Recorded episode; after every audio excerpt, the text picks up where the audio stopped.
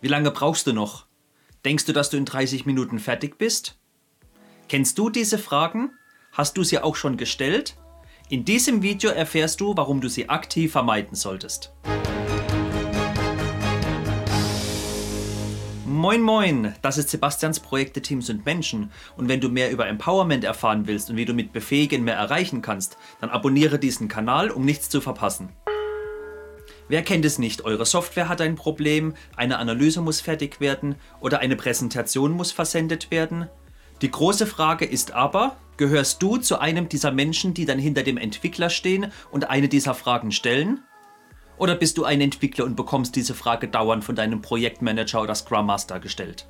Wenn du diese Fragen nicht stellst oder nicht gestellt bekommst, dann Glückwunsch und bis bald!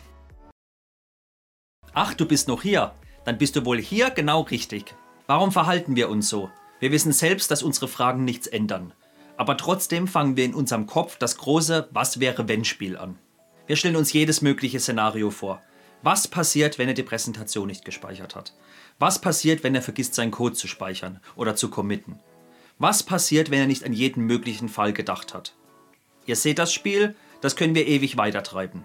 Ändert sich etwas? Nein, absolut nicht. Oder wir bekommen Stress von anderen Abteilungen oder Personen.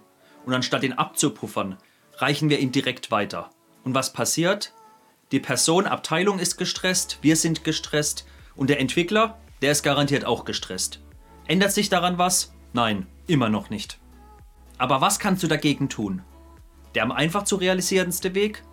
Geh einfach raus. Das hört sich jetzt vielleicht komisch an, aber überlege mal für dich selbst und stell dir die Frage, was kannst du dazu beitragen, dass es schneller geht? Wenn dir auf Anhieb nichts einfällt, geh einfach raus. Geh spazieren, geh Kaffee trinken oder kaufe Kekse für dein Team. Die Spezialisten finden auch eine Lösung ohne dich. Und was passiert, wenn sie wieder erwartend dich brauchen würden?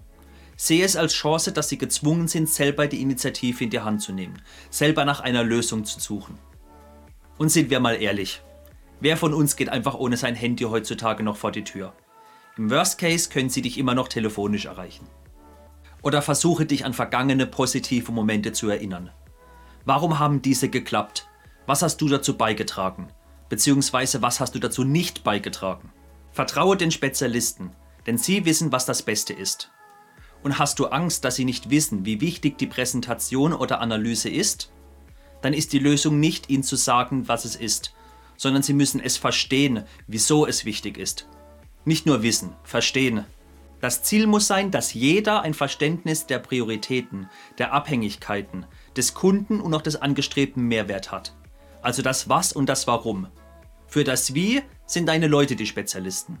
In meinem Video über Urlaubsvertretung erfährst du, wie weit du es mit Abwesenheit treiben kannst. Im positiven Sinne. Die Frage des Tages. Was ist eine typische Stresssituation für dich und wie gehst du damit um? Hinterlasse mir einen Kommentar und ich bin gespannt. Hat dich mein Video zum Nachdenken angeregt, dann würde ich mich über einen Daumen nach oben freuen. Und abonniere meinen Kanal, damit du nichts über Empowerment verpasst.